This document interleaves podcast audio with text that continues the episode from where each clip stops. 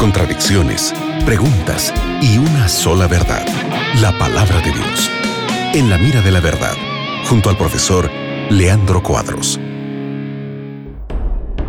Muy bien, llegó el momento de seguir respondiendo a nuestros amigos en la Radio Nuevo Tiempo. Este es el programa En la Mira de la Verdad.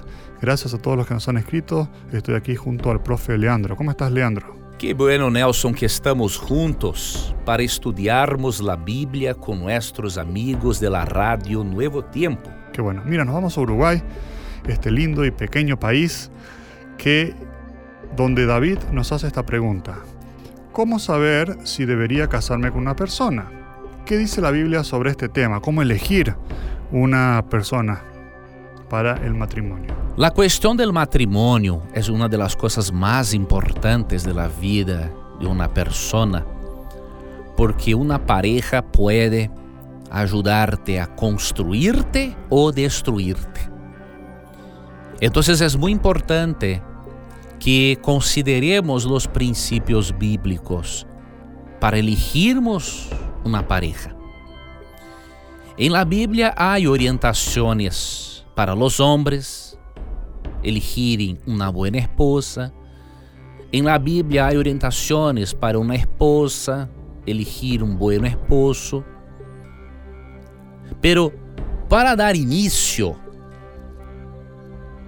temos de recordar de 2 de Coríntios 6:14 no os unais em julgo desigual com los incrédulos.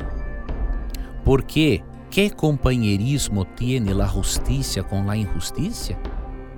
E que comunhão da luz com las tinieblas? Então, a primeira coisa é no tener matrimônio com alguém que não tenha as mesmas creencias que usted porque isso trae confusão para a mente de los hijos. E los hijos não serão de uma igreja ni de outra. Então, para el bien de la relación y de los hijos, tener matrimonio com personas no incrédulas e com personas de la misma fé que sejam, obviamente, trigo e no cizaña em la igreja de Deus. Outra coisa para considerar, Provérbios 31 apresenta as características de uma mulher de virtude.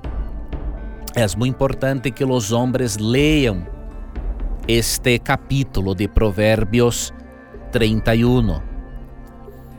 E a mulher pode ler, por exemplo, Efésios 5, 25 hasta 28. O texto diz que o marido tiene de tener a disposição de dar sua vida por sua esposa e de cuidar de. Se uma pessoa não tem procedência assim en período de noviazgo, com certeza tal pessoa não cambiará el matrimônio. E uma sugerência que dou: evalúes como a pessoa trata los padres la manera como esta persona trata los padres es la manera con la cual tratará usted. Si percibieres que tu novio o novia no respecta a los padres, es mejor dar fin a este noviazgo porque esta persona que não respeita a los padres não respeitará outras pessoas também.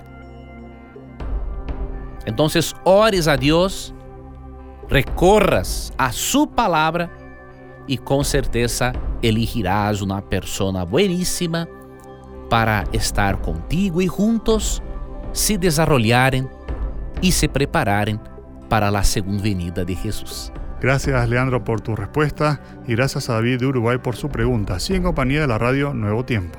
Gracias Nelson por las preguntas, por presentar las preguntas de nuestros oyentes. Gracias amigo oyente por tu participación que es hermosa. Y nunca te olvides que siempre que tengas coraje de preguntar, la Biblia tendrá coraje de responderte. Un abrazo y hasta luego. Acabas de escuchar En la mira de la verdad, junto al profesor Leandro Cuadros.